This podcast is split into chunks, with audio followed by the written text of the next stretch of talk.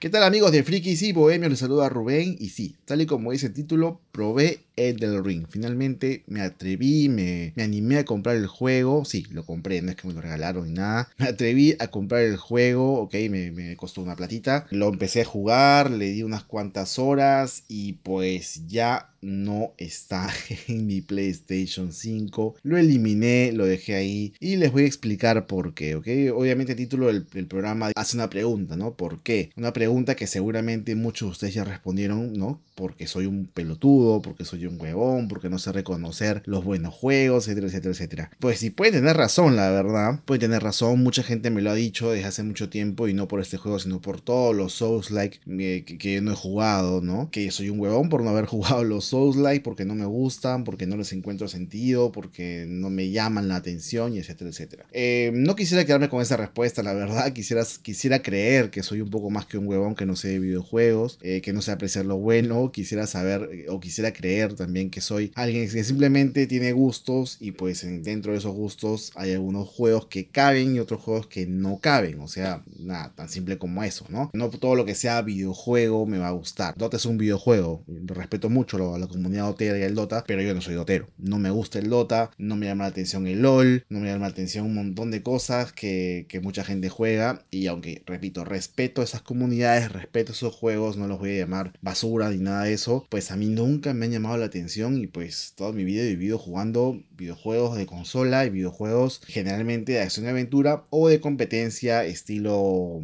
no sé, algún deporte o algún juego de carreras. Básicamente eso, yo es una, un resumen muy ejecutivo de mi historial como videojugador, el cual data más o menos del año 91, 92 por ahí, que fue la primera vez que tuve una consola de videojuegos y pude empezar a jugar. Y desde ahí, desde esa época, año 91, sé que en su línea más o menos tiempo vengo jugando, he tenido juegos que me han gustado, juegos que no me han gustado. Y lamentablemente, el Ring, el GOTI 2022 nada menos, no me ha gustado. ¿Ok?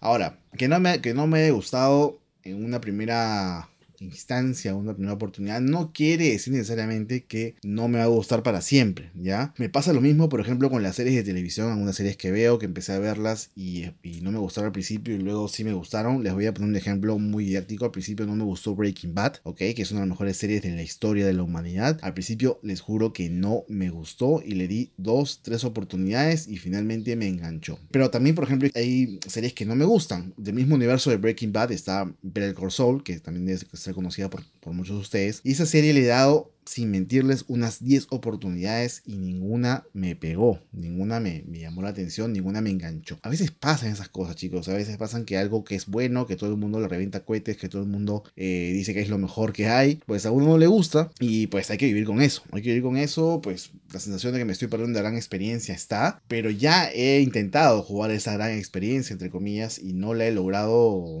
ver. Veamos un poquito por qué no me gustó, analizando un poco qué es lo que me pudo haber faltado o qué es lo que no vi en este juego que me llamase la atención, ¿no? Eh, para empezar, debo, eh, debo decirles una cosa. Yo de los Souls-like solamente he jugado Bloodborne. Y no es que lo haya jugado realmente porque solamente lo jugué igual que este juego unas cuantas horas. Pero el Bloodborne me, me hizo desistir por otro motivo, por un motivo específico, ¿sí? Que es, es la dificultad. En el del Ring no me ha pasado eso. En el del Ring creo yo que la dificultad, si bien es cierto que hay jefes que te sacan la mugre en primera, pero como el mundo es tan grande, pues los puedes esquivar, interpretas con otros que son más débiles, ¿no? Y vas recolectando orbes y bla, bla, bla, ¿no? Pero ¿sabes qué? O sea, no sé si tal vez sea que vengo de jugar el God of War Ragnarok, que es un juego cuya, bueno, no solamente God of War Ragnarok, sino tengo, vengo de jugar también a Playtale, que son videojuegos que le dan muchísimo énfasis a sus historias. Es decir, la historia de estos juegos son el hilo conductor, ¿no? De, del juego. Pasar de eso a un juego que prácticamente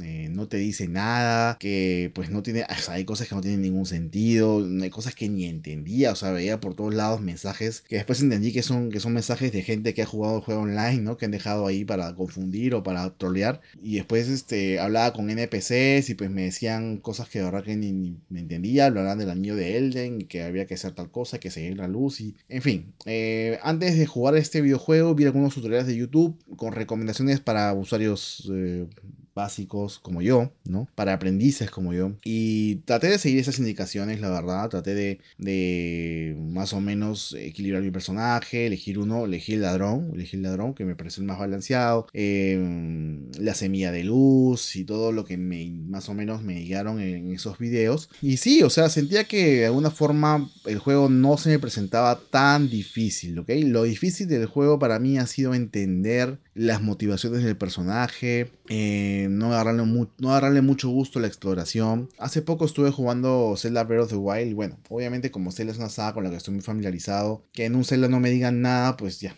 pues uno ya sabe que es el Link, uno ya sabe que existe Zelda, uno ya sabe que hay que salvar a Zelda, bla, bla, bla, ¿no? Eh, en este caso, pues no, no había nada de eso, simplemente pues hablan de una doncella y pues hablan de, del anillo de Elden y bueno en fin, no, no se entiende muy muy bien lo que, lo que están tratando de explicarme. Y para mí, y aquí lo he reafirmado sin duda alguna, la historia de un videojuego es muy, muy, muy importante. Definitivamente, eh, para un juego de acción y aventura o con elementos de RPG o un JRPG o un juego de rol, como quieran llamarlo, porque este juego está catalogado como un juego de rol. Yo, como he dicho en otras ocasiones, me parece que es más acción y aventura, pero ya es un debate absolutamente absurdo. No me termina de enganchar, no me, no me no me jala. No me jala este juego, lamentablemente. Me habría encantado que sea así porque hay muchísima gente que lo sigue. O sea, tiene una comunidad muy grande y para fines de mi canal, por ejemplo en YouTube, este episodio no va a ser en YouTube por si acaso, solamente es para ustedes chicos los del podcast. Para fines de la comunidad de YouTube, por ejemplo, para fines de mi canal habría sido genial porque la comunidad de Ring es muy grande y subir contenido, no sé, hablando del juego, por ahí dando algún otro truco o X cosas, habría sido muy bueno, ¿no? Me habría dado muchas vistas, me habría dado muchos seguidores, pero no,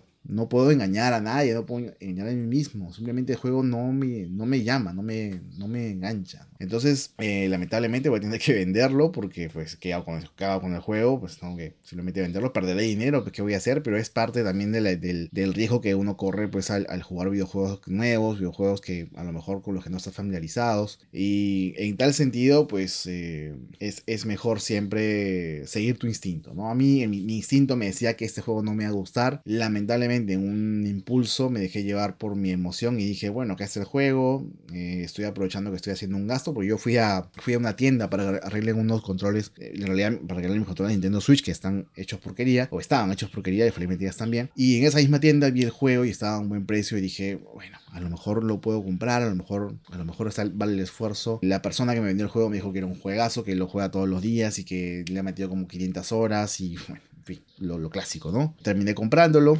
y aquí estamos, ¿no? Aquí estamos haciendo este episodio, del cual pues solamente puedo decir que me arrepiento de haberlo comprado, me arrepiento de no haber seguido mi instinto, ¿no? Eh, de, de, videojugador. Y pues mi consejo para todos ustedes es, no, es que no se compren el Ring, obviamente yo no puedo no recomendar el, el Ring, porque no es que sea un mal juego, es decir, no tengo los, los argumentos para decir que es un mal juego porque solamente he jugado 3-4 horas, creo que 5 horas como máximo. Pero sí puedo decirles que si tienen alguna sensación de que un juego no les va a gustar, por mucho que se le haya reventado cohetes, por mucho que gane el GOTI, por mucho que todo el mundo se la chupe en redes y en, en análisis y en todos lados, sigan su instinto. Vean bien el juego, sigan su instinto y digan, bueno, en realidad sí, el juego revienta muchos cohetes, está como que bonito, pero a mí no me gustan estas cosas, eh, no, me, no me gusta ese estilo de juego, prefiero comprarme, eh, invertir mi dinero en otro tipo de juego eh, más conocido, más familiarizado para mí, ¿no? Entonces, eso, muchachos, quería decirles eso. Ojalá que en algún momento pueda volver a jugar del Ring, ¿ok? Eh, a lo mejor ya en una suscripción, en Game Pass o en, en este PC Plus, no sé, ya, ya será en otro lado porque difícilmente lo vuelva a comprar. Pero ya está mi experiencia ya bastante clara con respecto a este juego y por supuesto también a, al estilo, ¿no? A los Souls-like. Definitivamente no estoy hecho para los Souls-like, chicos. Es lamentable porque sé que mucha gente le encantaría que hable de Souls-like, pero no es así. Yo no puedo meterme a algo que no, que no sé. Así que Elden Ring junto con los demás Souls-like se quedan para mí en una, una categoría de juegos que simplemente no voy a tocar porque